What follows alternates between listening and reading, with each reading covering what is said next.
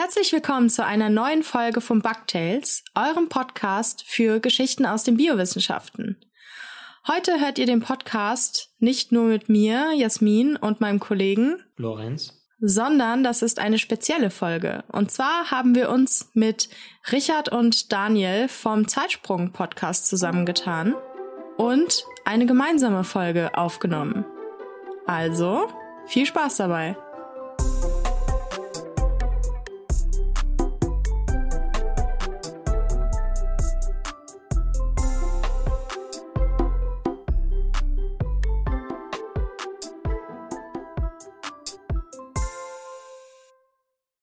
Hallo und herzlich willkommen bei Zeitsprung, Geschichten aus der Geschichte. Mein Name ist Daniel.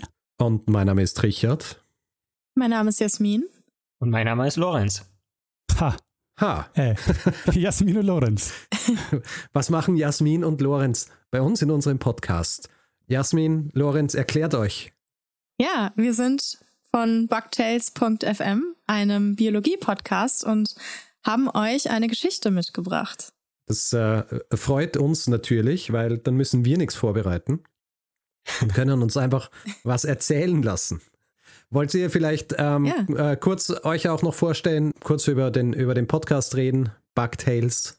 Ja, also mein Name ist Jasmin Schreiber und ich bin ursprünglich Biologin, mittlerweile aber Schriftstellerin und hatte eine Idee zu einem Biologie-Podcast und Lorenz hatte zum Glück auch Lust drauf.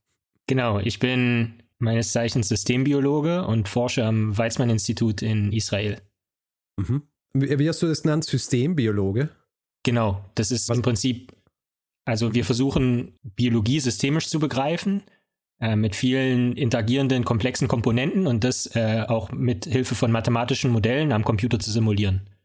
Ah, sehr gut. Habe ich, hab ich schon was gelernt. Ja. ja. Noch nie gehört vorher. Äh, sehr gut. Ähm, ähm, könnt ihr vielleicht, ja, ähm, wie, wie läuft denn das bei Bugtails? Also was für Geschichten erzählt ihr euch da? Ja, wir erzählen uns gegenseitig. Ja, also jeder bringt eine Geschichte mit und erzählen sie uns gegenseitig. Und ich bin Zoologin, also bringe immer mehr so Geschichten über Tiere oder auch über Natur an sich mit. Und Lorenz, kannst du erzählen, was du mitbringst? Ja, dann mehr so aus dem molekularen Bereich. Genau. Und man muss kein Biologe sein für die Geschichten. Also man muss einfach nur Bock auf Wissenschaft haben, um denen folgen zu können. Sehr gut. Sehr gut. Ihr habt auch einen sehr schönen ähm, Untertitel. Könnt ihr den vielleicht noch mal kurz ähm, sagen und erklären? ja, die Abenteuer der Campbell-Ritter. Und der ist meiner besten Freundin eingefallen. Und Campbell ist das Standardwerk der Biologie. So, wenn man Bio studiert, dann kriegt man oft den Campbell in die Hand gedrückt und darauf beziehen wir uns. Sehr schön. So wie Tempelritter. Es ist ein sehr, es ist ein bisschen lames Wortspiel, aber ich finde es ziemlich lustig. Na, ich, ich, persönlich finde, jedes Wortspiel, das man erklären muss, ist ein wahnsinnig gutes Wortspiel. das ist auch unser Anspruch bei dem mhm. Podcast. Sehr gut. Ähm, ja gut, äh, das heißt, wir können uns jetzt in dieser Folge über eine Teilgeschichte aus der Zoologie und aus der, was du gesagt, Molekularbiologie ja, eher, aber wir haben das hier natürlich auch schon ein bisschen ähm, auf euch als unsere Gastgeber angepasst. Also es wird schon auch noch ein bisschen ein paar andere äh, Nuancen in sich tragen. Ah, sehr gut, ein bisschen, ein bisschen historisch, wissenschaftsgeschichtlich. Mhm. Äh, ja. Sehr schön. Großartig. Genau. Ja, dann wollen wir unser Publikum nicht weiter auf die Folter spannen und ähm, euch einfach jetzt den Raum geben, dass ihr, dass ihr uns eure Geschichten erzählt. Ja, ich fange mal an. Und zwar habe ich gleich eine Frage an euch. Und zwar eine Schnecke, ein Kalmar, ein Pinguin und ein Stinktier haben was gemeinsam. Was könnte das sein? Ui. Ja, es, das klingt wie so ein Witz, ja. Gehende Bar. ja. Es klingt, äh, es klingt, den, haben die nicht alle irgendein Sekret, das sie von sich geben? Ähm, Stimmt, ist mir gar nicht aufgefallen, aber nee, darum geht's nicht. Aber welches Lebewesen gibt kein Sekret von sich? Also fast alle Lebewesen geben naja, Sekrete von sich. Eh, äh, aber ich spreche jetzt ja. nicht von, von, von Kot oder sonst wie, sondern so ein Sekret wie Schleim oder äh, Dinge, die halt nicht einfach Abfall sind, sondern für zu gewissen Zwecken verwendet werden, wie ja. Ab, Feindesabwehr oder so Geschichten. Ja, aber das ist es nicht. Okay. Hm. Soll ich euch sagen? Sie sind alle nach derselben Person benannt. Und zwar What? nach Alexander von Humboldt. Ah. So, ah. so die Humboldt-Pinguine und die anderen haben alle lateinische Namen, wo immer Humboldi hinten dran ist. So. Und Alexander von Humboldt ist einer der bekanntesten Forschungsreisenden überhaupt, ja. Zum Beispiel hat er gemeinsam mit Karl Ritter die Geographie als überhaupt als eigenständige empirische Wissenschaft begründet. Und auch in all den anderen Dingen, die er gemacht hat, war er eigentlich so Pionier. Und ich will jetzt gar nicht so ausufernd auf seine Biografie eingehen. Das würde eine, das wäre wahrscheinlich so eine Zeitsprung dreigeteilte Folge, weil er mhm. sehr viel gemacht hat. Meine Geschichte soll sich auf seine erste große Forschungsreise konzentrieren. Und zwar die große Südamerika-Reise, die von 1799 bis 1804 stattfand. Humboldt stammt aus einer preußischen Offiziersfamilie und weder Preußen noch Offiziere waren ja dafür bekannt, dass bei ihnen irgendwie locker zuging. Er genoss also eine sehr streng preußische Erziehung, sehnte sich dabei aber schon immer danach, Forscher zu werden.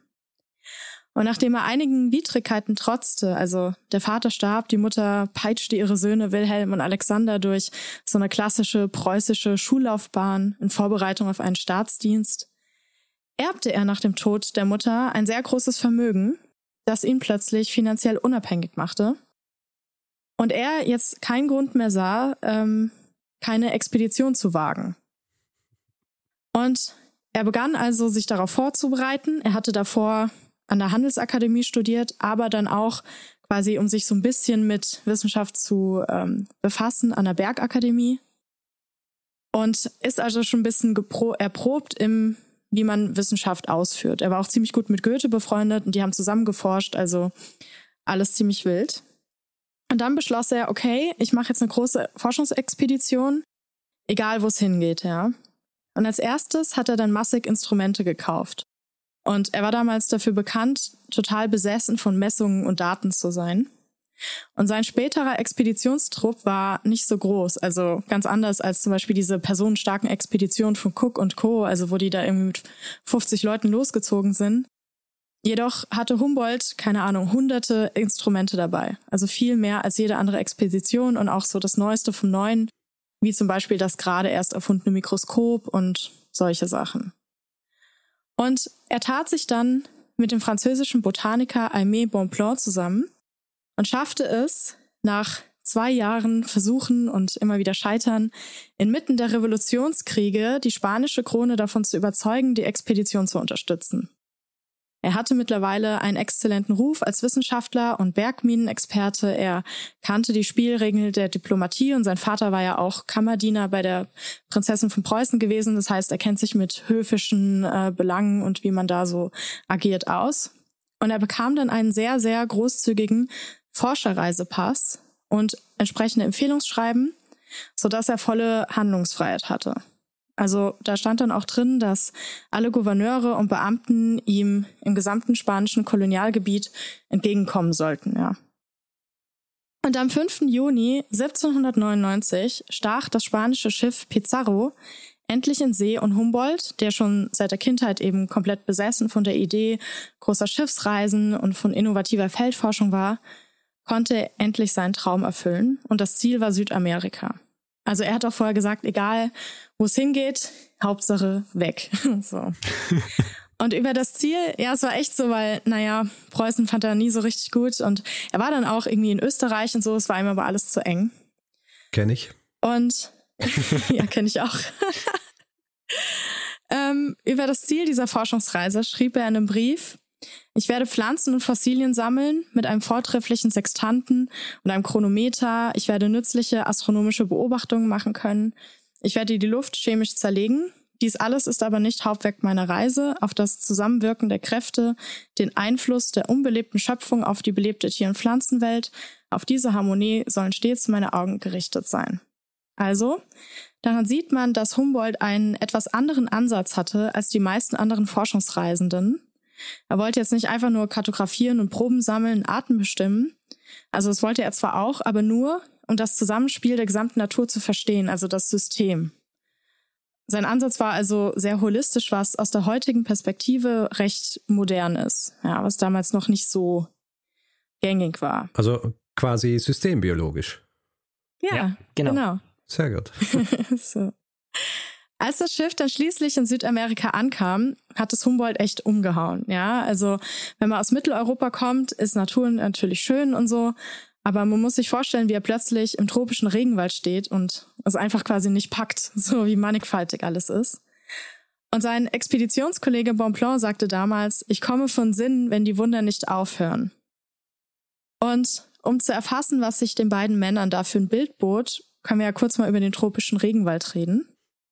Sechs Prozent unseres Planeten, Planeten sind aktuell noch, also mal schauen, wie es nach der Amtszeit von Bolsonaro weitergeht, von Regenwald bedeckt, ja. Und eine Frage an euch. Was meint ihr, wie viele Tierarten gibt es auf der Welt? oh, sind da Insekten auch dabei, oder? Ja. Oh. Sind auch Tiere. ja, ja, ja, halt, es sind halt Insekten. Ja. Also es sind äh, ja. viele Milliarden wahrscheinlich. Oh. Nee, nicht ganz so viele. Milliarden ist, äh, was du willst. Tierarten, Milliarden Tierarten wäre schon heftig. Also ich würde schätzen so um die 500.000. Mhm. Also man schätzt, dass auf der Welt zwischen 3 Millionen und 30 Millionen Tierarten Ui. gibt. Okay. Man weiß es nicht sicher, weil natürlich noch total viel nicht entdeckt ist. Und man geht davon aus, dass über die Hälfte der Tier- und Pflanzenarten in diesen tropischen Regenwäldern zu finden sind. Ja? Wenn man dann rechnet, weiß man, okay, irgendwas zwischen 1,5 Millionen oder 15 Millionen Arten nur dort in den Regenwäldern. Wie viele davon sind bekannt? Also der Großteil, der Großteil der, der Tiere und Pflanzen sind sozusagen noch gar nicht, ähm, die, die kennen wir gar nicht. Ja, ja aber wie, genau. wie willst du Also man sagt drei, so drei Millionen kennen wir halt, Rest ah. Dunkelziffer. Wie soll man sagen können, wie viele man nicht kennt, wenn man sie gar nicht kennt? Ja, genau, du kannst, du kannst kann im Prinzip so einen Kubikmeter ähm, Tropenboden nehmen und dann da einfach alles bestimmen und dann weißt du, wie viel du davon vorher schon kanntest, wie viel Neues gibt und dann rechnest du es einfach hoch auf den, auf das komplette Volumen von dem äh, Waldboden in dem Fall. Also äh, die Wahrscheinlichkeit ist hoch, dass wenn ich jetzt ähm, in, in Regenwald gehe und hier mir einen, einen Kubikmeter aushebe, dass ich dann Sachen finde äh, oder Pflanzen oder, oder Tierarten, die es vorher noch nicht gegeben hat. Für, für jeden in ja, eurer Hörerschaft genau so im Prinzip. Funktioniert's. Ja. Also ich glaube, um, um Sachen nach uns zu benennen, müsste man nicht in den Regenwald, da müsste man nur vor die Tür gehen, aber um für also hunderte neue Arten zu finden, würde das auf jeden Fall funktionieren. Ja. Ha. Das warum, warum, warum machen das Leute weniger? Also nicht so, nicht so viel. Es ist kein, kein Ruhm in äh, unbekannte äh, Pflanzenarten oder sonst wie zu entdecken. Doch, klar. Wir haben gerade in der letzten Episode dazu aufgerufen, dass äh, im Prinzip äh, Pilz, Pilzforscherinnen und Pilzforscher ihre, die nächste Art, die sie entdecken, nach Jasmin benennen sollen. Ah. Aber nur, wenn sie Säure abgeben. Ja. Nur dann. Sonst nicht. nur, wenn sie Säure abgeben. Okay, spezifisch. Ja. Aber. Genau. Ah, sehr gut. Also, allein im Amazonasgebiet gibt es halt schon, die wir kennen, über 60.000 Pflanzenarten, ja. Wir kennen 1000 Vogelarten, mehr als 300 Säugetierarten und ungefähr 2000 Fischarten. Und mal so ein bisschen den Maßstab zwischen uns hier in Europa und dort, Südamerika, zu vergleichen. Biologen haben bei einer Expedition auf einer Fläche eine Fläche abgesteckt von der Größe von zwei Fußballfeldern. Und dort haben sie ungefähr 500 Baumarten gefunden, ja. Das ist nicht viel, zwei Fußballfelder. 500 Baumarten sind viel. Vergleich, mhm. hier in Europa gibt es überhaupt nur 50 Baumarten. ja. Also das ist ja schon so ein bisschen so ein bisschen mehr los. Und in den Regenwäldern, das ist ja jetzt, bezieht sich ja auf das von Richard eben, leben über 80 Prozent aller Insektenarten. So, also ich kann schon echt verstehen, wenn man da auf einmal steht, irgendwie im 18., Ende des 18. Jahrhunderts, steht da auf einmal, kommt irgendwie aus Preußen und denkt sich, okay, so, was ist hier los? Also was, und, was sitzt jetzt hier auf mir? Das habe ich im Leben noch ja, nicht gesehen. Ja, und äh, kann ich erzähle euch gleich auch, Humboldt war recht radikal in seinen Versuchen und so. Also wissenschaftlich ganz besonders interessiert hat ihn immer schon der Galvanismus, so, der auch bekannt ist als tierische Elektrizität. Und heute sagt man dazu einfach Muskelkontraktion durch elektrischen Strom. so. Und Humboldt liebte die Natur und war schon anders als viele anderen Forscher zu der Zeit. Er war eher rücksichtsvoll und hat versucht, möglichst nachhaltig zu handeln. Dennoch war es der Zeit geschuldet, dass die Experimente, die er mit Tieren machte, trotzdem aus der heutigen Sicht nicht so toll sind, ja.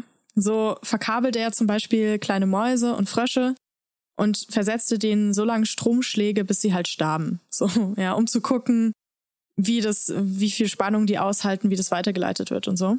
Mhm. Aber zumindest war er, er war auch bekannt dafür, sich selbst gegenüber sehr schonungslos zu sein. Also hat er natürlich auch sich an Stromquellen angeschlossen, sich verkabelt, zum Beispiel so unter der Zunge und so, und sich unter Strom gesetzt. Er schnitt sich ins Fleisch, rieb Chemikalien rein, um zu schauen, was passiert, und er notierte penibel jede Zuckung und jeden Schmerzreiz, den er spürte. Also der war wirklich ziemlich krass drauf und das zeigt sich dann auch im Laufe der Südamerika-Expedition. Also er kam in Südamerika an und war erstmal total hin und weg und hat dann hat, war dann eine Weile dort, also in Caracas war er dann auch.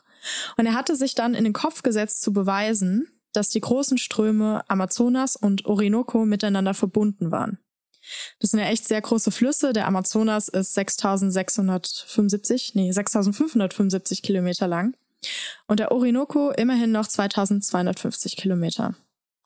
Und damals zu der Zeit waren beide Flüsse halt nur ein bisschen kartiert, nicht vollständig. Und Humboldt und Bonpland wollten eben beweisen, dass es eine Verbindung zwischen den Strömen gibt, weil er vom Rio Casiquiare gehört hat und von dem man so das Gerücht da umging, dass diese, dieser Fluss die Verbindung zwischen diesen zwei großen Flüssen sei.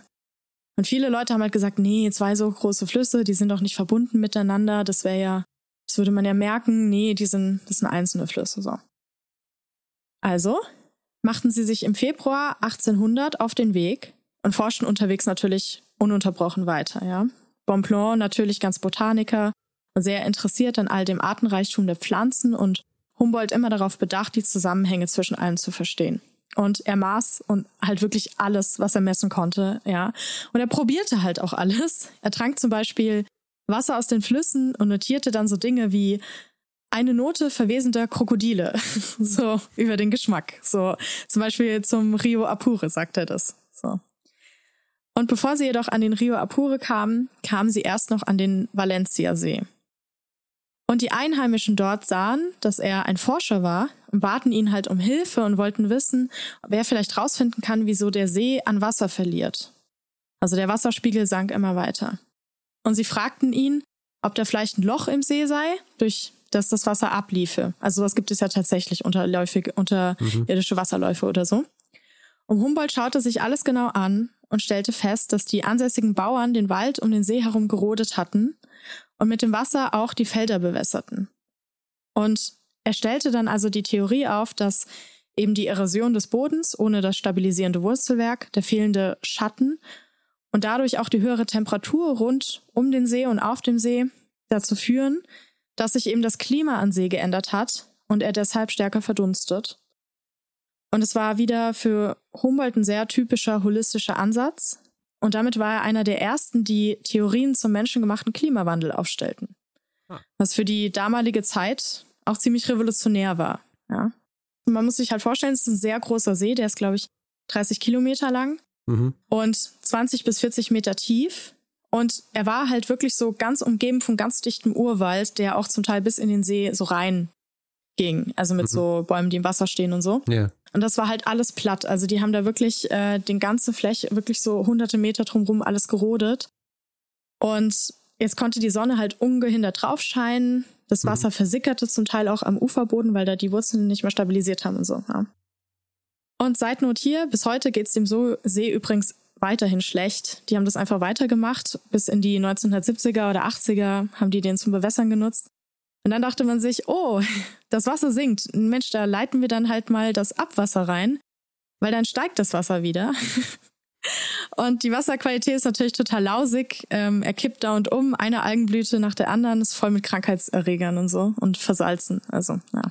Wir haben, haben leider nicht viel, nicht viel gelernt daraus. Aber interessant auch, dass es ähm, bis in die 1980er Jahre gedauert hat, dass sie sich ja mal gedacht haben, ja. na gut, eventuell sollten wir hier äh, gegensteuern, dass sie dann mit Abwasser gegensteuern ist. Ja, das war nicht so, nicht so gut. Nicht Idee. Aber sie reisten dann weiter, nachdem sie das da geklärt haben. Und Humboldt sah halt noch viele andere Fälle, wo der Mensch in die Natur eingriff und sie zerstörte.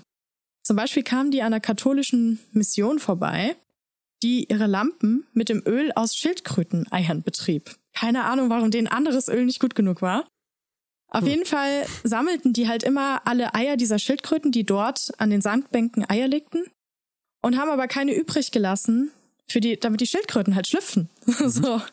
Mhm. Und Humboldt fragte sich, warum es da noch Schildkröten gibt, aber die Individuen war einfach sehr alt und die haben halt nicht dran, kam nicht auf die Idee, mal ein paar Eier liegen zu lassen. Ja, das hat er dann denen gesagt, so hier, ihr müsst auch mal ein paar Eier liegen lassen, ja, so, mhm. sonst gibt es bald keine Schildkröten mehr. Und das hat ihn alles schon ziemlich bestürzt und auch sehr beschäftigt und hat dann noch mehr quasi eingezahlt, dass er Dinge versucht hat, systemisch zu begreifen, so. Und dann ritten sie halt weiter und kamen dann in der großen Ebene der, ich weiß nicht, wie man es ausspricht, Janos an. Das muss man sich so quasi als so ein riesiges Staubbecken vorstellen. Total trocken und unerträglich heiß. Doch hier und da gab es so Tümpel. Und diese Tümpel waren voll mit Zitteraalen. Und Zitteraale gehören nicht zu den Aalen, die sehen so ein bisschen so aus, deswegen hat man die damals so genannt. Die gehören aber eigentlich zu den Messerfischen. Und Electrophorus electricus galt bis letztes Jahr als einzige Zitteraalart. Aber letztes Jahr wurden noch zwei neue Arten entdeckt, Electrophorus varii und Electrophorus voltai. Und Zitteraale sind richtig krasse Tiere, ja. Die besitzen sogenannte elektrische Organe, die sie quasi in eine Art Autobatterie verwandeln. Die elektrischen Organe produzieren schwache elektrische Felder, mit denen die Tiere sich orientieren können, merken, wenn da irgendwie, irgendwie ein Objekt kommt, das im Weg ist. Und sie kommunizieren auch untereinander damit. Allerdings können sie auch sehr starke elektrische Schläge austeilen, wenn sie sich verteidigen wollen oder jagen. Und sie können da echt Spannungen mit fast 900 Volt raushauen pro Schlag. Hm. Also wenn man so vergleicht, Steckdose ja 230 Volt, ne? Und da kann man schon dran sterben. So ein Zitteraal, wütender Zitteraal, nicht gut. Also Tipp zum Überleben, Zitteraale nicht anfassen. So. Es sei denn, man ist Alexander von Humboldt. dann schon. De, in ja? dem Fall hieß er dann Zitter Alexander von Humboldt. Ui, ui, ui, uh, aber ja. Also Zitter Alexander von Humboldt war natürlich gleich Feuer und Flamme. Das sind ja quasi seine Traumtiere, so Stichwort Galvanismus. Und er kam dann auf eine Idee für ein total ziemlich grausames Experiment. Und zwar ließ er Pferde in die Tümpel treiben, in denen die Zitteraale natürlich direkt ausgerastet sind und wie verrückt Stromstöße von sich gaben. Die Pferde wurden dadurch gelähmt und fielen ins Wasser und viele von ihnen ertranken halt, weil sie halt ohnmächtig waren. Und die warteten dann einfach, bis die Zitteraale sich im wahrsten Sinne des Wortes ausgepowert haben, ja, und wirklich ganz schwach nur noch waren und mhm. nur noch ganz schwach Spannung aufbauen konnten, weil es dauert auch, bis du Spannung aufbaust als Zitteraal. Und Humboldt wäre nicht Humboldt, wenn er dann nicht an sich äh, selbst experimentieren würde.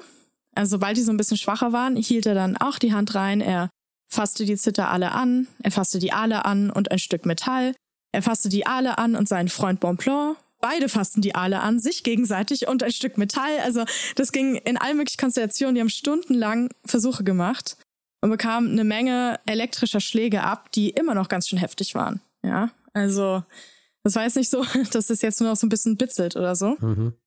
Und dennoch schrieb er mit der typischen Humboldt-Gelassenheit dann in sein Journal Muskelschwäche, Gelenkschmerz, Übelkeit bis zum nächsten Morgen. So normal halt, so für ihn. Also der sah damals auch schon ziemlich schlimm aus, weil er dauernd an sich selbst rumschnitt und irgendwie sich mit Strom anschloss. Also seine ganze Haut war übersät von Wunden und äh. zum Teil auch so Eiterblasen und so. Also. Huh. Ich meine, äh, also es klingt ein bisschen so, als, als hätte ihm das ein bisschen getaugt, oder? Ich habe schon überlegt, ob er vielleicht ein bisschen drauf stand auch. Ja, also ich meine, das, das, macht man ja nicht nur aus, aus reinem Forscher, Forschergeist hier, oder? Ich meine, es gibt nur ja. Forscher, die sich nicht äh, verstümmeln zu, zu solchen Zwecken. Ja. Also ich, ich, gehe mal davon aus, dass er, dass er, dass er das nicht wahnsinnig gestört hat. Kleiner ja. Kink. Wahrscheinlich. Ich mein, man weiß ja nicht so viel über ihn. Also es ist ja auch sowieso, dass man ihn mittlerweile als homosexuell einordnet, weil man weiß gar nichts eigentlich über sein Dating-Life, außer dass er halt immer so ähm, Männerfreundschaften hatte, ja. die ein bisschen speziell immer so Mitbewohner hatte und so. Und man weiß halt wirklich nicht, ob er seine Sexualität zum Beispiel ausgelebt hat oder ob er doch yeah. zu sehr gefangen war in dieser preußischen Geisteshaltung hm. und das halt unterdrückt hat. Ja. So. Ich meine, es ist ja tatsächlich so, dass, dass immer, dass, dass man das Gefühl hat, dass Männer früher sehr, sehr gute und viele äh, Männerfreundschaften gehabt haben, die ja dann eben in Wirklichkeit dann oft äh, homosexuelle Beziehungen waren, aber die sind dann natürlich in genau. der Literatur entsprechend anders vermerkt worden, weil es geht ja nicht anders. Man ja. schreibt, dass jemand tatsächlich eine Beziehung mit einem genau. hat die über das Ja, das waren, da gibt es auch so ein paar ganz konkrete Männer, mit, bei denen man denkt, dass er mhm. da vielleicht eine Beziehung zu denen hatte. So. Ja. Aber das ist ja cool. Also ich meine, wie viele ähm, Identifikationsfiguren hat man dann als schwuler Mann von früher so? Ja, ja, ja. Und das ist eigentlich äh, schön, dass, naja, aber damals stand ja auf Homosexualität in Preußen, glaube ich, die Todesstrafe. Also eh gut, dass er da mhm. eher bedeckt geblieben ist. Ja, so die, die offizielle Version war ja, dass er äh, nur mit der Wissenschaft äh, verheiratet oder verliebt ist. Nur die Wissenschaft. Ja, genau. Hm. Naja, aber zurück nach diesem Aal-Experiment ging es halt weiter und nach einer Weile gelangten sie an die Kapuzinermission in San Fernando de Apure am Rio Apure. Und der Plan war jetzt, über diesen Fluss durch den Regenwald bis zum unteren Orinoco zu paddeln was dann so ungefähr 300 Kilometer Flussstrecke sind und von dort aus den Orinoco lang paddeln, bis man diese Verbindung findet. Und sie machten sich am 30. März 1800 auf den Weg und der war sehr, sehr beschwerlich. Und dennoch fühlte sich Humboldt viel wohler als vorher in Berlin und notierte immer, wie gut es ihm gehe. Also diese heiße Luft, dass er das so toll findet. Und auch Bonpland war die ganze Zeit super drauf. Egal welche Strapazen sie entgegenblicken mussten, die waren einfach komplett euphorisch. So, ja. Gaben sich Stromschläge, hungerten zum Teil, aber richtig gute Laune dabei. So. Aber die Welt, die sich vor ihnen auftat, war ja auch total beeindruckend. Sie sahen Tiere, die sie sich nicht einmal so vorstellen konnten. Zum Beispiel Krokodile, soweit das Auge reicht.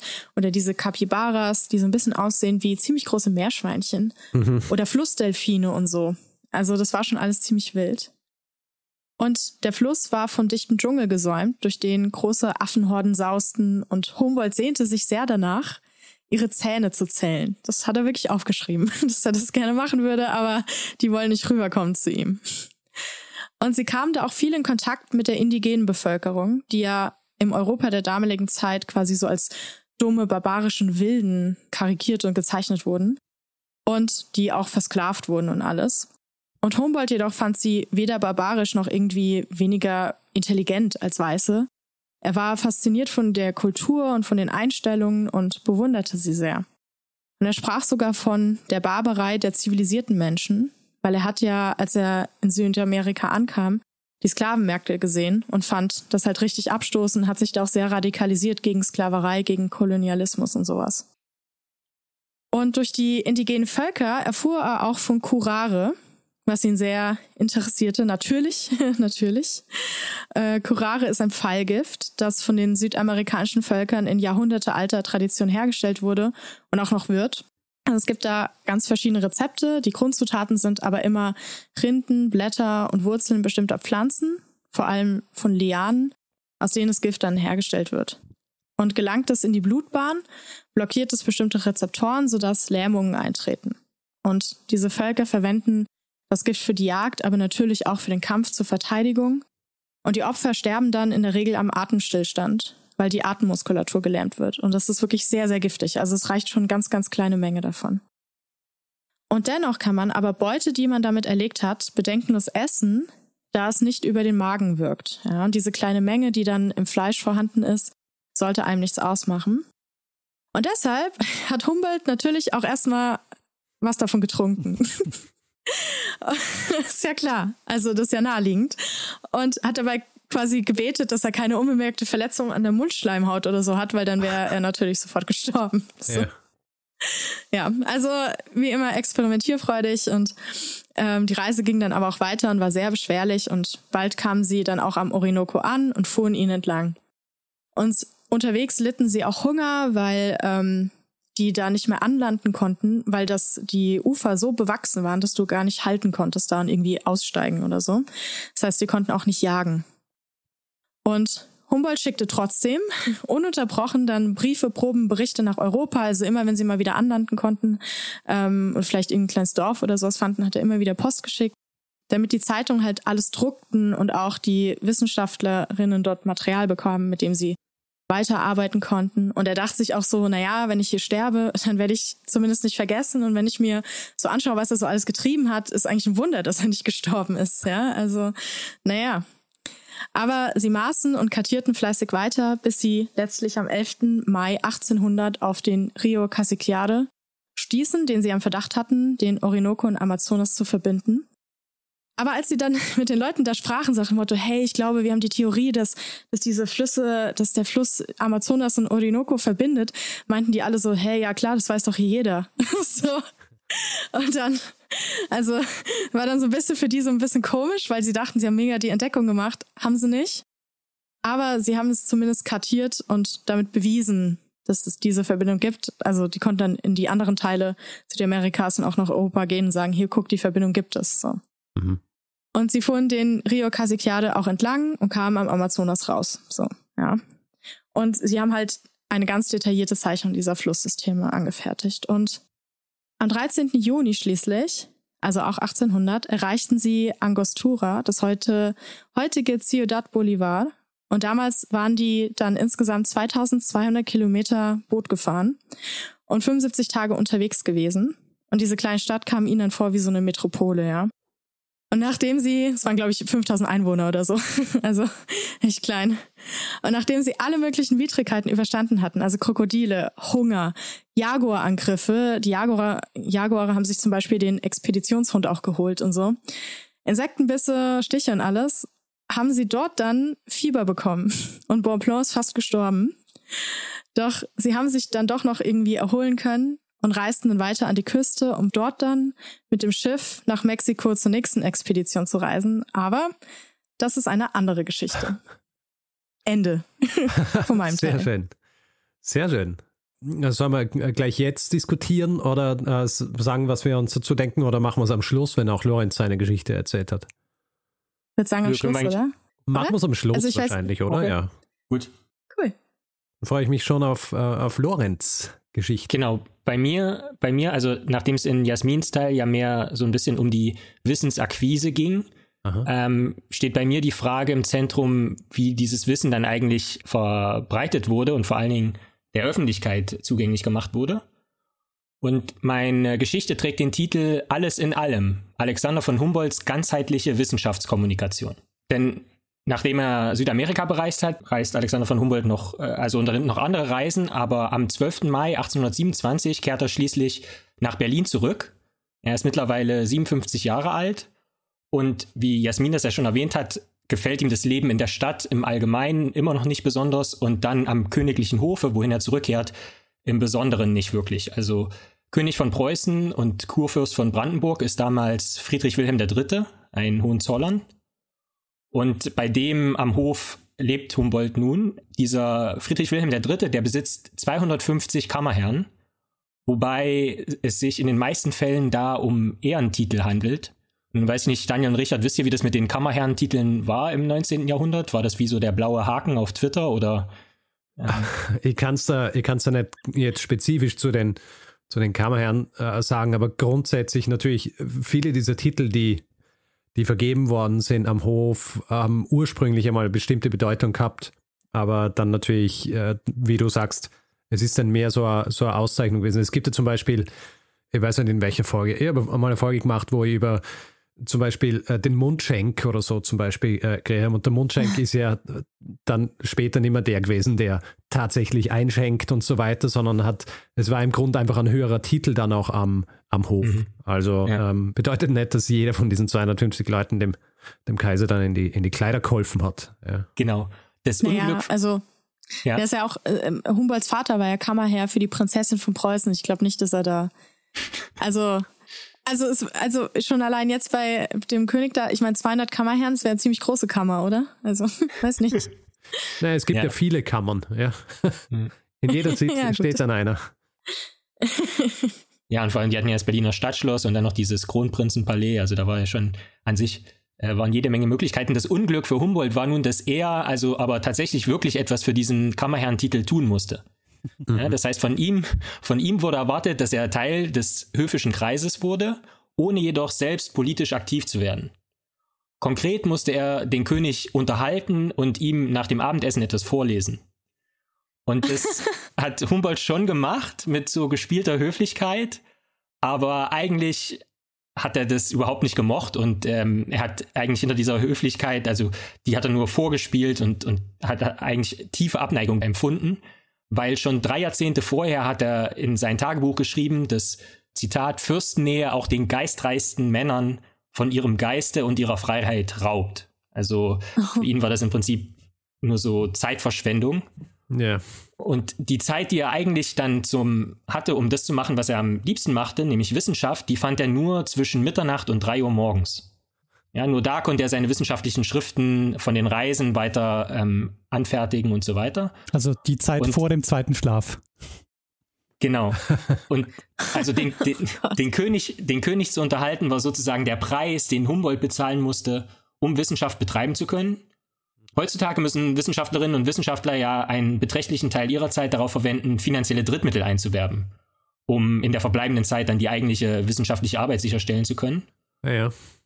Und dabei haben wir jetzt die ganze Zeit, die für Gremienarbeit und die Einhaltung irgendwelcher bürokratischen Vorschriften aufgewendet werden muss, noch gar nicht erwähnt. Mhm.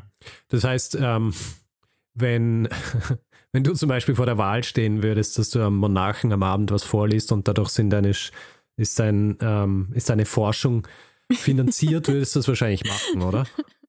Ähm, naja, ich finde es schlimm, sich bei Leuten anbiedern zu müssen. Also ich finde es dann schon gut, wenn man Anträge schreibt und so selber die Arbeit nochmal durchdenken muss und so. Also das finde ich dann schon besser an sich, weil ja, sich mit so Leuten gemein machen, das geht dann, glaube ich, noch, also in, auch im ideellen Sinne ja, auf weiß, Kosten der, der Wissenschaft. Noch will.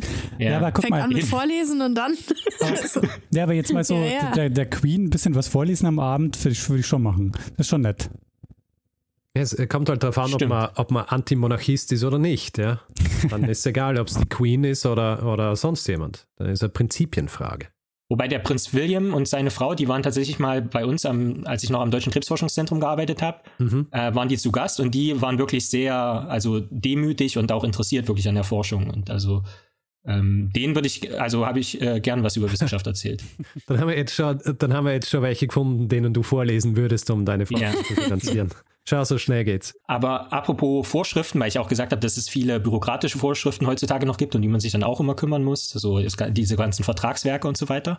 Preußen war zu der Zeit von Alexander von Humboldt, also wir sprechen ja gerade über das Jahr 1827, ein Polizeistaat, in dem es kein nationales Parlament gab, in dem ständig überall Militär präsent war, also vor allen Dingen eben in Berlin.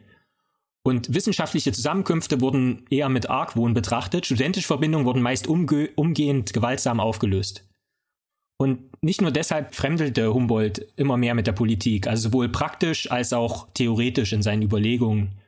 Ähm, er entschied sich also schließlich dazu, sich in Gänze auf Natur, Wissenschaft und Erziehung zu konzentrieren. Denn, so schrieb er, mit dem Wissen kommt das Denken und mit dem Denken komme die Kraft. Und das sei doch dann besser als Eigenantrieb, um zu wachsen, als irgendein ein politisches Diktat. Mhm. Was Humboldt also wollte, war Wissen für alle. Denn Humboldt glaubte an die Macht von Wissenschaft, Lernen und Bildung. Humboldt wusste, dass er die Berlinerinnen und Berliner an wissenschaftlichen Erkenntnissen teilhaben lassen musste, um die preußische Landeshauptstadt zu einem Wissenschaftszentrum auszubauen. Und die Tatsache, dass er Berlin ja an sich nicht sehr mochte, zeigt halt schon, dass es ihm halt vor allen Dingen um die Wissenschaft ging, also um, um Zentrum für die Wissenschaft und nicht so sehr um die Blüte Preußens. Einige seiner Bücher, beispielsweise die Ansichten der Natur, die er 20 Jahre zuvor veröffentlicht hatte, schrieb Humboldt bereits für eine breite Leserschaft. Also äh, breit im Sinne von vielfältig, nicht im Sinne von Opium berauscht oder so. Und ähm, so etwas stieß natürlich gerade in intellektuellen Kreisen nicht immer auf Gegenliebe. Ja, schon Galileo Galilei wurde dafür kritisiert, dass er seine wissenschaftlichen Abhandlungen auf Italienisch verfasste, in der Sprache der Fischweiber und Wollhändler, anstatt auf Latein. Wobei die Kritik da nicht so sehr von wissenschaftlichen Kollegen kam, sondern eher von der besorgten Inquisition. Ja. Natürlich. Ja, generell ist es ohnehin so, dass sich Wissenschaftler damals wie heute in so einem Dreieck bewegen, im Prinzip zwischen wissenschaftlicher Gemeinschaft, den Oberen, seines politische Entscheidungsträger oder Geldgeber und der Öffentlichkeit. Und eigentlich darf man sich mit keinem von denen verscherzen, um seine äh, wissenschaftliche Integrität nicht zu verlieren.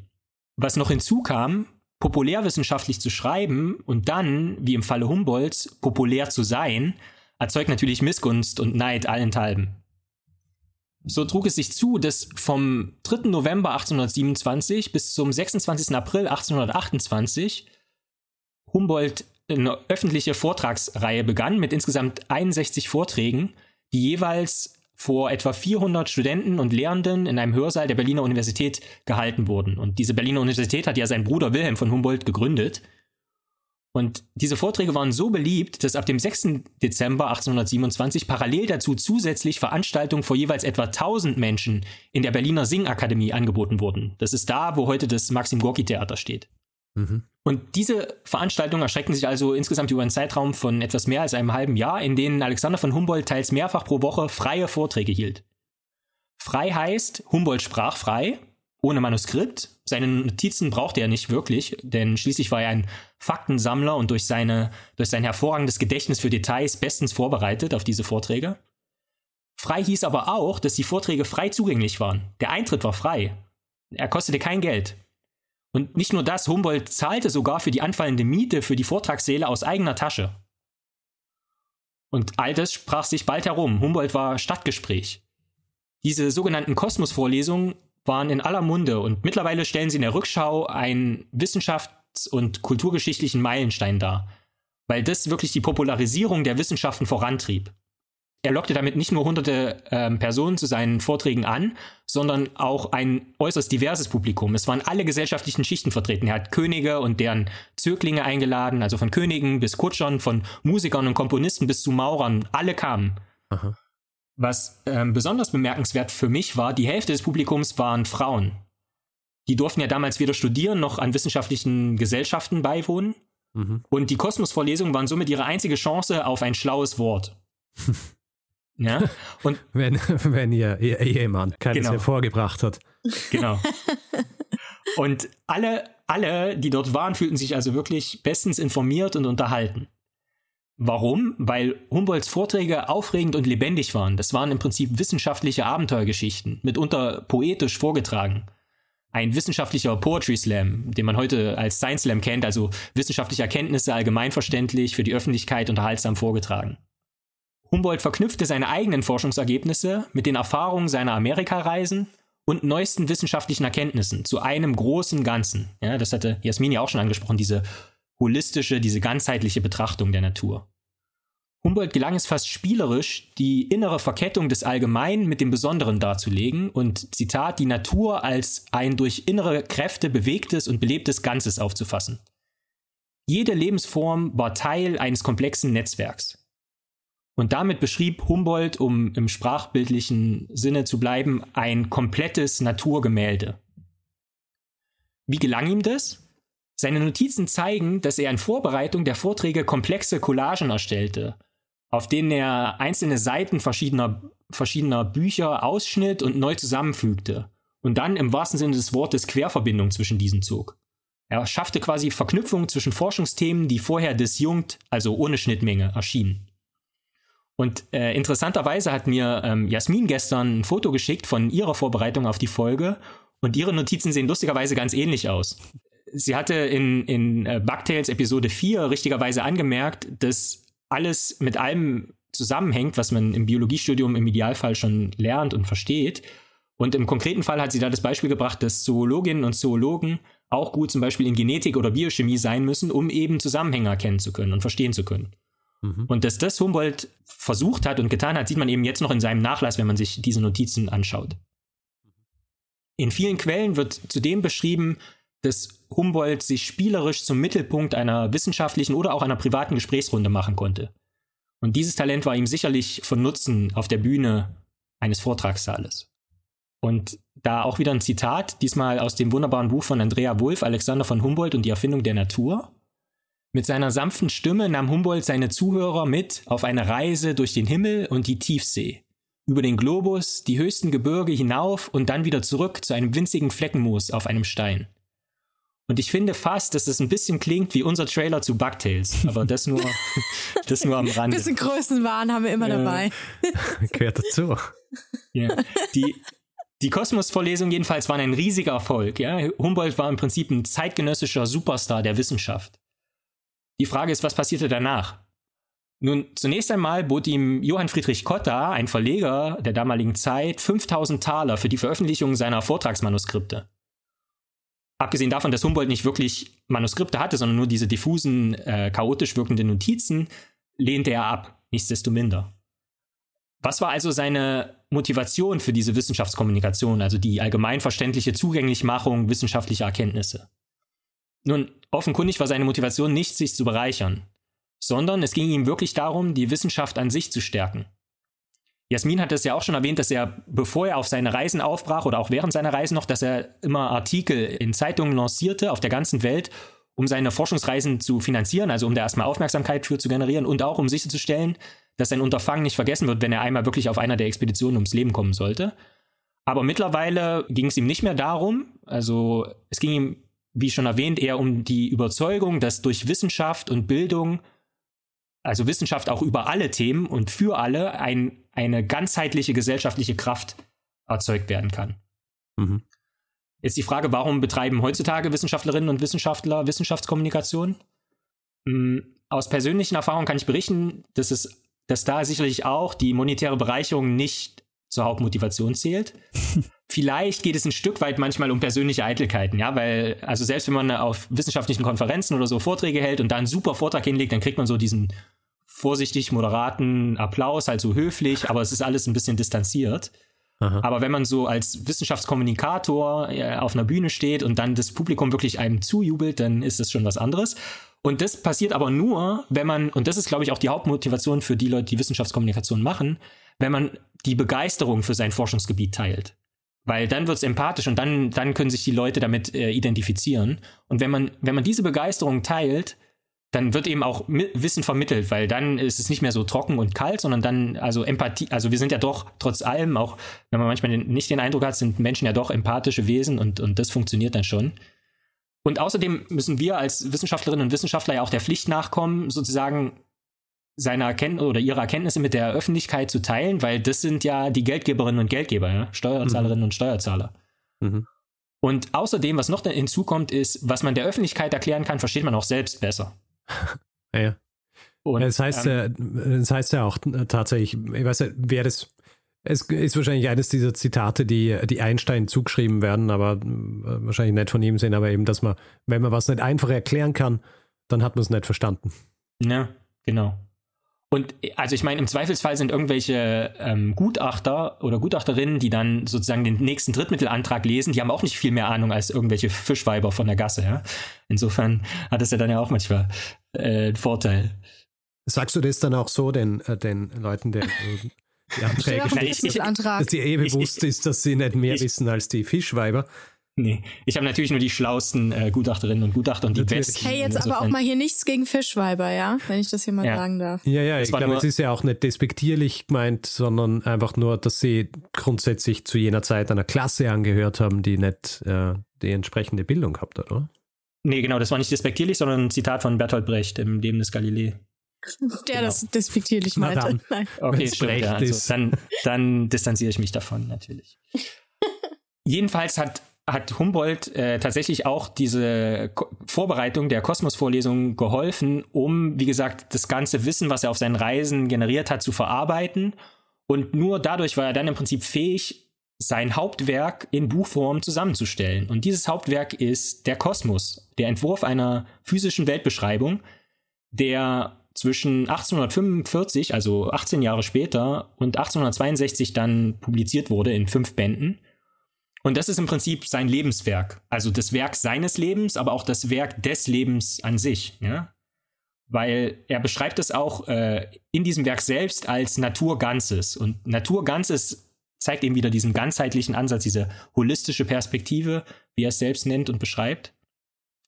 Und in diesem Werk Kosmos schreibt er unter anderem auch von Grenzverwirrung zwischen innig verwandten Disziplinen, also wissenschaftlichen Disziplinen, die im Prinzip benannt wurden in einer Tradition, die mittlerweile eher fast für Verwirrung äh, sorgt, weil viele Sachen ja doch irgendwie miteinander zu tun haben und er nennt dann ein konkretes Beispiel, nämlich die Anthropologie, also die Menschenkunde und die Geologie, die Erd- oder Gesteinslehre. Er sagt, dass diese Begriffe für diese Disziplinen eigentlich etabliert wurden, bevor man genau wusste, was die überhaupt beinhalten sollen. Mhm. Und zu dem Zeitpunkt, als man die benannt hatte, wusste man auch noch, hatte man noch kein gutes Verständnis dafür, dass sich Menschen und äh, Gesteine ja auch irgendwie miteinander, also miteinander in Abhängigkeit treten. Ja, wenn Menschen Gesteine abbauen oder wenn bestimmte Gesteinslagen nicht zulassen, dass sich Menschen an der einen oder anderen äh, Stelle ansiedeln. Und das würde mittlerweile so ein bisschen zu einer Verwirrung äh, in dieser ganzheitlichen Betrachtung der Natur führen, weil man drückt dem Ganzen ja erstmal so einen Stempel auf und sagt, okay, das ist jetzt Menschenkunde, aber in die Menschenkunde gehört auch ganz viel Geologie zum Beispiel mit hinein. Mhm. Und diese Benennungsprobleme haben wir eigentlich auch heute noch in den modernen Wissenschaften, während bei der Benennung von neuen Tier- und Pflanzenarten die Benennung eher beliebig ist und kein Problem darstellt, solange man taxonomische Kategorien äh, einhält. Also zum Beispiel, wenn man eine neue Art entdeckt, dass man zumindest den gleichen Gattungsnamen nimmt oder so. Jasmin hat das schon angesprochen, dass zum Beispiel manche Tintenfische dann, dass die Gattung dann einfach Humboldi hieß, ähm, aber die, der eigentliche Gattungsname dann eben beibehalten wurde. Aber es gibt tatsächlich große Benennungsprobleme in einer anderen Kategorie, nämlich bei unseren Genen. Gene sind die Funktionsabschnitte in unserem Erbgut und der Mensch hat in etwa 20.000 verschiedene von diesen. Und bei vielen dieser Gene weiß man noch nicht, worin deren Funktion besteht. Ja, entsprechend besitzen die auch noch keinen Namen, sondern nur eine Abkürzung mit einer willkürlichen Zahlenkombination. Und zum Beispiel manchmal, wenn ich mich mit solchen Datensätzen in meiner Arbeit beschäftige und dann sehe ich auch irgendwie ein bestimmtes Gen, was noch nicht näher bekannt ist, dann sehe ich auch nur diese, diese kryptische Abkürzung und denke dann, ah, okay, von dem Gen weiß man noch gar nicht so richtig, was es macht, aber zum Beispiel hier äh, im Fettgewebe oder so, was ich mir jetzt angucke, da scheint das eine Rolle zu spielen. Interessant. Ähm, nun kann ich das Gen aber deswegen nicht einfach benennen, sondern es gibt natürlich dafür ein Komitee, und zwar das Komitee für die Organisation des menschlichen Erbguts und der Gennomenklatur, also Benennung, am Europäischen Molekularbiologielabor. Also weltweit wird das sozusagen von Europa koordiniert und die haben in einem wissenschaftlichen Journal, das nennt sich Nature Genetics, haben die Richtlinien veröffentlicht. Und da steht zum Beispiel drin, dass es wichtig ist, dass wenn ein Gen mit gleicher Funktion bereits in einer anderen Tierart beschrieben und benannt wurde, dass der Genname dann auch beim Menschen entsprechend beibehalten werden soll. Und das gilt nicht nur für das Gen selber, sondern auch für dessen Abkürzung, also das sogenannte Gensymbol. Das sollte dann naheliegend sein. Und die Intention dahinter ist auch ganz löblich, nämlich dass die Verwendung und das Nachschlagen intuitiv bleibt und nach Möglichkeit Wissenschaft als auch Öffentlichkeit dieselben Begrifflichkeiten benutzen können und auf, die, auf denselben Wortschatz oder denselben Katalog von Abkürzungen zurückgreifen können. Mhm. Und ich habe schon gesagt, das ist natürlich sehr löblich. Das hielt Forscherinnen und Forscher allerdings nicht davon ab, trotzdem etwas kreativere Gennamen vorzuschlagen, wie etwa Pokémon oder Dudelsack. Für das Letztere könnte es natürlich sogar entwicklungsbiologisch eine Rechtfertigung geben, weil es gibt in der Entwicklungsbiologie zum Beispiel Gene, die heißen also auch im, also auf internationaler Ebene Krüppel oder Dickkopf oder Spätzle weil man ganz einfach Mutanten charakterisiert hat, wo dieses Gen kaputt war und da sahen die Fische, Fischembryonen zum Beispiel dann eben aus wie ein Spätzle-Nudelstück. Mhm. Äh, oder halt mit einem dicken Kopf oder irgendwie verkrüppelt oder so. Und das hat sich dann tatsächlich irgendwie in der Wissenschaft etabliert. Mhm. Was jetzt aber bei der Benennung der Disziplin, um auf Humboldt zurückzukommen, im Kosmos bereits anklang, führt er im späteren Verlauf des Buches nochmal explizit auf, oder eigentlich klingt es überall zwischen den Zeilen mit an, nämlich Wissenschaft muss interdisziplinär sein. Er schreibt dann, dass die Physik beispielsweise kaum von der Arzneikunde zu trennen sei. Und das stimmt auch heute noch. Also ich beschäftige mich zum Beispiel mit pharmakokinetischen, pharmakodynamischen Modellen. Das klingt kompliziert, beschreibt aber eigentlich nur, was ein Medikament äh, dem Körper antut und was der Körper einem Medikament antut. Das heißt, wir versuchen dann basierend auf physikalischen und chemischen Gesetzmäßigkeiten Differentialgleichungen aufzuschreiben, um dann simulieren zu können, wie schnell ein Medikament zum Beispiel abgebaut wird, welche Körperzellen das aufnimmt und wie die Körperzellen sich dann durch dieses Medikament irgendwie verändern. Ja, und da gibt es also tatsächlich eben eine, immer noch eine Schnittmenge und große Überlappung zwischen theoretischen Wissenschaften, Physik, Mathematik und eben der Pharmakologie, also Arzneimittelkunde dann in dem Fall. Außerdem merkt Humboldt im Kosmos noch an, dass Disziplinen, die eben nicht zu den klassischen Naturwissenschaften zählen, immer eher als Philosophie abgetan werden. Und das gefiel ihm natürlich gar nicht, weil für ihn verschmolzen Sozial- und Naturwissenschaften selbstredend, wenn er ähm, ferne Länder erkundete und da nicht nur äh, die Natur beschrieb, sondern auch im Prinzip Gesellschaftsformen, also sowohl im tierischen und pflanzlichen, aber, auch natürlich äh, menschliche Gesellschaften, die er dann da vortraf, von den, wie gesagt, indigenen Bevölkerungen und so weiter und so fort. Mhm. Und um zum letzten Aspekt zu kommen, Humboldts Drang nach dieser Interdisziplinarität in den Wissenschaften zeigte sich nicht zuletzt bereits im Jahr, nachdem er diese Kosmosvorlesungen hielt, nämlich 1828.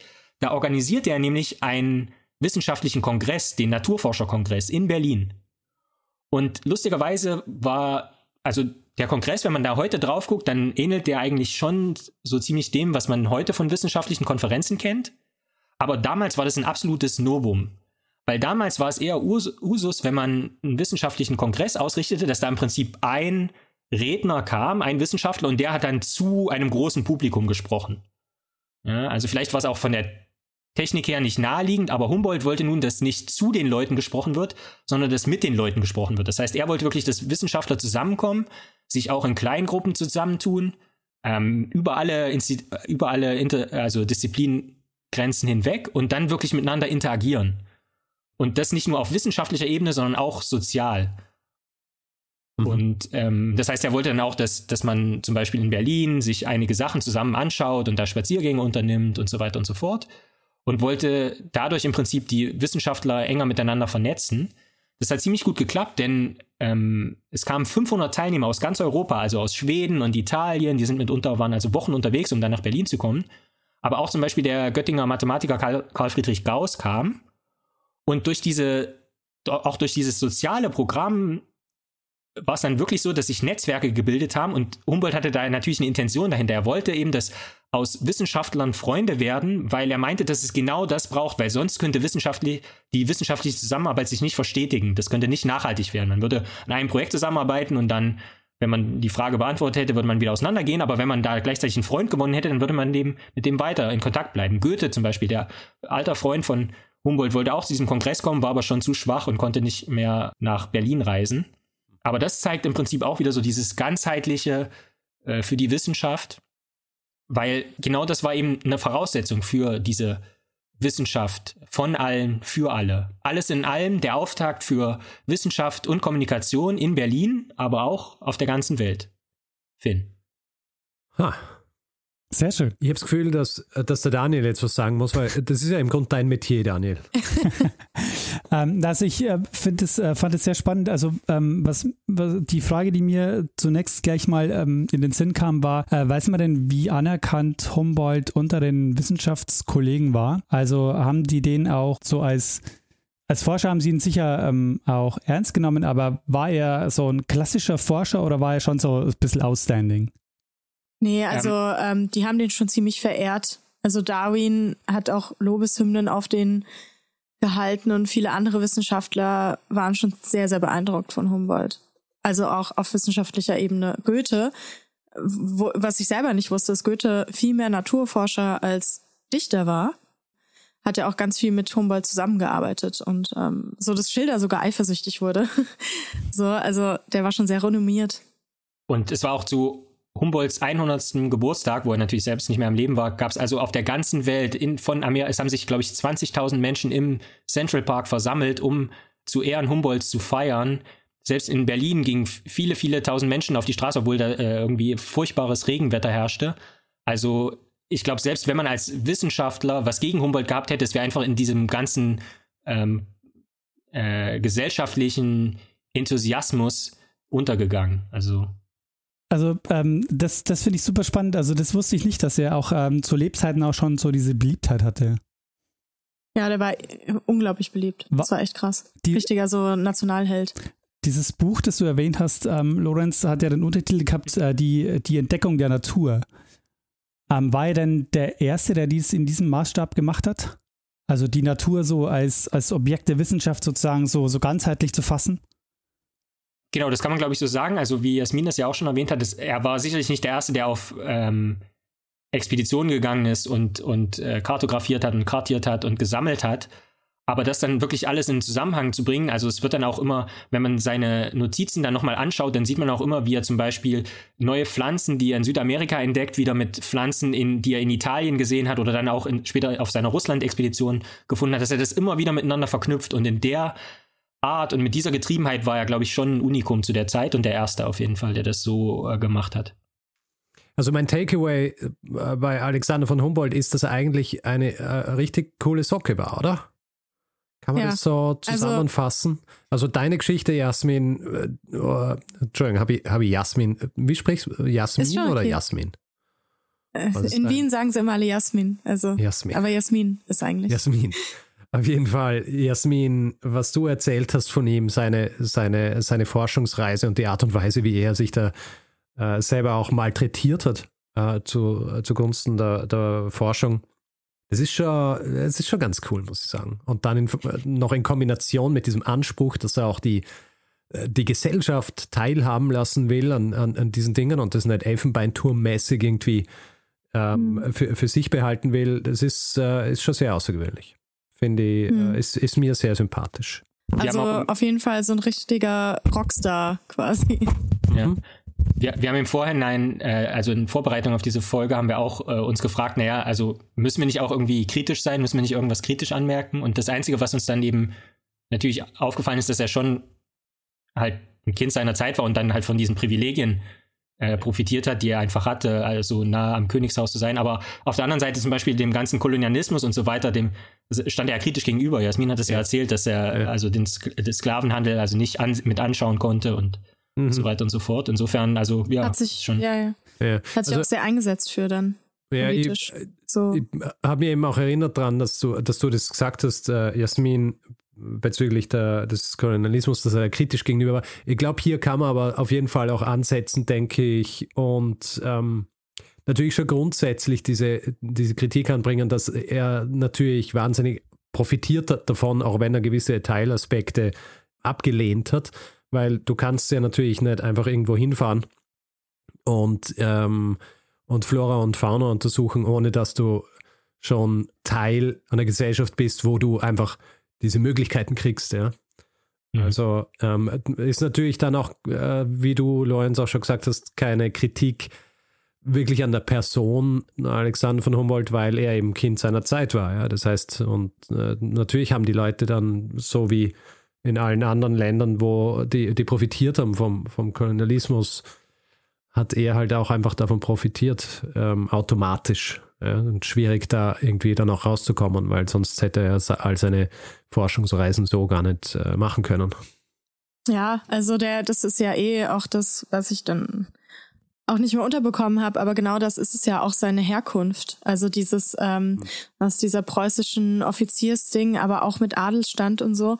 Also er war einfach ultra privilegiert. Es war halt keine Zeit, wo jeder alles machen konnte. Und ähm, wie du sagst, er war ein totaler Nutznießer des Kolonialismus und ähm, das ist halt natürlich sowieso schwierig. Also zum Beispiel, wenn du Biologie studierst, also so wie ich Zoologie, dann kann ich zum Beispiel dann zu einer NGO gehen und dann Tiere schützen. Aber bis ich dort ankomme, während des Studiums und sowas, habe ich unglaublich viele Tiere getötet. So, und sie untersucht, ja. Das ist ja. halt so, also immer ja. diese Diskrepanz zwischen, naja, was man eigentlich will und dem, was geht und was sein muss und was halt nicht geht. Das ist dann schon immer sauschwierig so. Ja, also wenn dann einmal deine Biografie geschrieben wird, ja, wird es dann auch kritisch angemerkt. ja. Jasmin, hat, Jasmin hat ganz viele Insekten, leider. Oh Gott. Was ich in den Alpen mit dem Etherfangglas. Oh, ich will gar nicht dran denken, ey. Aber erstaunlich finde ich ja auch, dass er überhaupt so lange überlebt hat. Also er hat ja ähm, sehr viele ja, ne? Reisen unternommen. Und ich meine, wir haben jetzt schon einige Folgen auch zu Expeditionen gemacht und die Leute sind ja gerade, äh, wenn es ähm, so ähm, Richtung Urwald ging, auch ähm, reihenweise auch gestorben an unterschiedlichen Krankheiten. Ja, also ich finde es auch gut, dass er halt immer dachte, naja, was ist, wenn mir was passiert? Und dabei wahrscheinlich schneidet er sich gerade irgendwie was auf und weiß nicht, fast gerade ein Tiger ins Maul oder so. Weiß ich, ja. weiß ich auch nicht. Also ja. das ist echt krass. Und dann, dann kommen sie da an nach dieser langen Reise und dann kriegen sie Fieber. so. Denkst du auch, was falsch gegessen oder so? Zum Teil hat er auch einfach nur aus Trotz überlebt, weil er äh, sein Bruder Wilhelm war ja ein Stück älter als er und die wurden dann aber immer so ein bisschen zusammen unterrichtet und er war immer er hat er kam sich immer sozusagen unterlegen vor, weil er viele Sachen noch gar nicht wusste, er konnte noch nicht so gut Latein und so weiter und so fort und dann musste er es einfach allen zeigen und super extrem werden in allem, was er macht und dann halt auch extrem alt werden. Die dachten ja sogar tatsächlich, als er Kind war, deshalb, weil er mit seinem zwei Jahre älteren Bruder unterrichtet wurde, dass er geistig eingeschränkt sei. Ja. Also weil er halt komischerweise mit fünf noch nicht so gut Latein konnte wie sein Bruder oder so. Und dann dachten sie wirklich, dass der, naja, so nach dem Motto, na, der Alexander, der ist auch immer rumgelaufen mit so ein bisschen wie ich als Kind, Taschen voll Insekten und Steine und wollte immer nur raus und nicht lesen und so. Dachten die, der ist so ein bisschen beschränkt, tatsächlich. Und dann hat später als Erwachsener so Goethe und Darwin und so, die sagen, die haben noch nie jemanden so Schlaues getroffen. Also, schon krass. Er ist ähm, eben nicht äh, klassisch Booksmart gewesen, äh, sondern Street Smart. Und äh, natürlich hat sich das dann ja entsprechend dann auch entwickelt zu einer äh, ziemlichen Booksmartheit, äh, weil er dann ja. mit, mit, seinen, mit seinem Faktenwissen ohne, ohne Aufzeichnungen seine Vorlesungen vor, vor dem Publikum halten hat können. Na, der hat für ein Dreijahresstudium dann acht Monate gebraucht. Also das kann ich für mich von mir jetzt nicht sagen, zum Beispiel. Das kann ich leider von, von mir auch nicht sagen aus meinem Studium. ja, eher andersrum bei mir auch. Aber ähm, ja. Daniel, hast du noch was hinzuzufügen? Also was ich auch so faszinierend finde an der Geschichte und das kommt, finde ich, sehr gut rüber bei dem, was ihr, äh, wie, wie, die, die Geschichten, die ihr ausgewählt habt, ist, dass man an ihm sehr gut sieht, ähm, dass er an einer Stelle moderne Wissenschaft betrieben hat, wo die Wissenschaft noch nicht so modern war, wie wir sie heute kennen. Also auch diese ganzen Instrumente mhm. zum Beispiel, die er dann mitnimmt und ähm, dass er auch so äh, alles vermessen will und so. Das ist ja auch eine, eine Geschichte, die, die zu dem Zeitpunkt auch sich so, ähm, so sich so erst etabliert. Mhm. Ah, das finde ich sehr faszinierend. Auf jeden Fall. Ich meine, so Goethe zum Beispiel, da wurde ja gerade das Mikroskop erfunden. Und Goethe hatte Angst vor dem Mikroskop, weil er meinte so, naja, empirische Wissenschaft ist halt das, was ich mit den Augen sehen kann. Und wenn ich jetzt irgendwas so im Detail angucke, dann verliere ich den, den Kontakt zu dem System, in dem das eingebettet ist. Also Goethe hat Humboldt auch auf diese Idee gebracht, dass alles irgendwie zusammenhängt.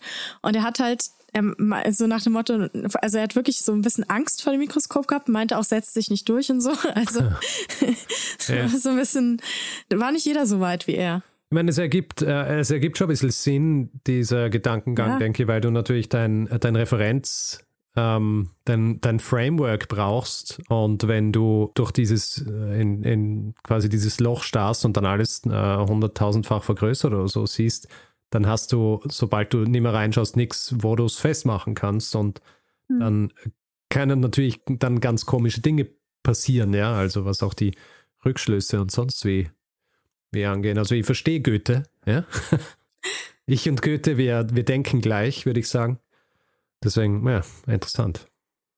Läufst du auch durch die Stadt und schlenkerst ganz doll mit den Armen, weil du, weil du meinst, dass das näher am Tier dran ist und dass das eine natürlichere Fortbewegung wäre, weil das hat er in Weimar immer gemacht. Dann hat er die Arme so ganz doll geschlenkert, weil er damit näher an seinem Urtier oder sowas dran wäre. Das ist eine natürlichere Fortbewegung. Also, ich, ähm, jetzt einfach durch Wien. Ja, ich, ich probier's mal aus. Ja, ja ich, ich schaue auch, was die Leute dann davon halten. Dass ich ja, die hatten ein bisschen Angst vor ihm. inneren Tier so. näher komme. Ah. Sehr ja. gut. Muss ich, muss ich ausprobieren. Alles, um, um näher an Goethe zu sein, ja? Ja. Na, sehr gut. Jasmin, Lorenz, von meiner Seite einmal vielen herzlichen Dank. Zuerst einmal, dass ihr überhaupt euch bereit erklärt habt, uns eine Geschichte bzw. Geschichten zu erzählen. Und jetzt natürlich, nachdem wir sie gehört haben, vielen Dank dafür. Äh, Finde ich wahnsinnig spannend. Ich habe wieder wahnsinnig viel gelernt was für mich immer so ein bisschen der, ähm, das Wichtige ist für eine Folge, dass ich danach sagen kann, ich, ich komme mit mehr raus als vorher. Äh, was aber bei mir mhm. nicht schwer ist, weil ich viele Dinge einfach eh nicht weiß. Äh, vor allem, wenn es dann auch um Biologie und so weiter geht. Also ähm, ja, freue mich sehr. Ihr kennt ja das Prozedere bei uns. Ähm, wir würden jetzt einfach einmal einen kleinen Feedback-Hinweis-Block machen und ich würde euch dann einfach bitten, wenn ich äh, unsere Kontaktmöglichkeiten äh, äh, ver nicht verlesen, sondern äh, erklärt habe, dass ihr einfach auch noch sagt, wo man euch kontaktieren kann, wenn man euch Feedback schicken will oder generell einfach mit euch in Kontakt treten will. Ist das okay für euch? Sehr gut. Nicht Dann, allerdings, bevor wir nicht äh, sozusagen den Dank und das Kompliment ah. zurückgeben können. Also es war, hat uns große Freude gemacht und ähm, ja. vielen Dank für die Einladung in erster Instanz. Ja, sehr gern. Ähm, freut uns ja immer, wenn wir auch ein bisschen interdisziplinär arbeiten können. Ganz im Sinne von, äh, von Humboldt. Ja, ja das fände er richtig gut. Gut, ähm, dann äh, machen wir Feedback-Hinweis-Blog. Wer uns bzw. euch Feedback geben will, äh, kann uns Zeitsprung Feedback geben über eine E-Mail-Adresse feedback.zeitsprung.fm, auf unserer Website zeitsprung.fm. Auf Twitter sind wir auch zu finden unter Zeitsprung.fm, beziehungsweise persönlich ich, Stormgrass Daniel Mestner. Und auf Facebook sind wir auch zu finden. Äh, man sucht einfach am besten nach Zeitsprung. Und wer uns auf Spotify hört, kann uns dort zum Beispiel folgen, was äh, für uns immer großartig ist.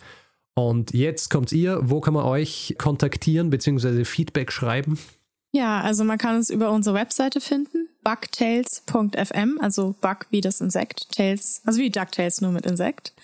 Ähm, ihr findet uns bei, ja, ich, man muss es erklären. Ihr findet uns bei Twitter unter Bugtails, ähm, auch bei Instagram und ihr könnt uns auch E-Mails schreiben an jasmin at bugtails.fm oder lorenz at bugtails.fm. Und Lorenz, fällt dir noch was ein? Habe ich das vergessen? Ja, auf allen gängigen Podcast-Plattformen. Ja, genau. Äh, Spotify dann, abonnieren. Auf jeden Fall. Und ähm, das kann ich jetzt auch für, für beide sagen, wer uns, ähm, wer uns oder euch reviewen will, also äh, Sterne vergeben und so weiter, kann es zum Beispiel bei Apple Podcasts machen. Und ich denke, bei euch ist es ähm, äh, sicher auch gut, wenn es Leute machen für, für die Sichtbarkeit, ja, weil ihr seid ja noch relativ ja. jung mit eurem Podcast und da hilft natürlich jedes äh, jede Review und, äh, und jeder äh, vergebene Stern auf, auf, auf Apple Podcasts oder überall, wo man einfach Podcasts bewerten kann. Sehr gerne. Ich finde das auch eine gute Konnotation. Wir sind, wir sind nicht irgendwie klein, sondern jung einfach. Ja, natürlich, ja. jung. Es war unsere, übrigens unsere zehnte Folge. Es ist quasi ein Jubiläum. Sehr gut. Es ist ein kleines Jubiläum. Ja. Ja, ja, das, ähm, man, muss, äh, man muss die Feste so feiern, wie sie kommen. Ja? Oder wie sie Ganz fallen. genau. Gut, äh, dann haben wir jetzt nicht nur die Geschichte, sondern wir haben zwei Geschichten. Äh, wir haben den Feedback-Hinweis-Blog. Ihr hört ja unseren Podcast, ihr wisst ja, was jetzt ganz am Schluss kommt, oder? Ja. Was kommt denn, Jasmin? Der Kreisky. Der Kreisky kommt jetzt, oder? Richtig. Kreisky, der die eine Person ist, die bei uns immer das letzte Wort hat. So, und bei uns hat natürlich nicht Bruno Kreisky das letzte Wort, sondern äh, bescheidenerweise wir selbst. Und da wir mit allen Folge- und ähm, Bewertungsempfehlungen ja schon durch sind, bleibt uns eigentlich nichts als zu sagen, dass wir hoffen, es hat euch gefallen. Und wir hören uns auch nächste Woche wieder. Insofern, macht's gut. Ciao.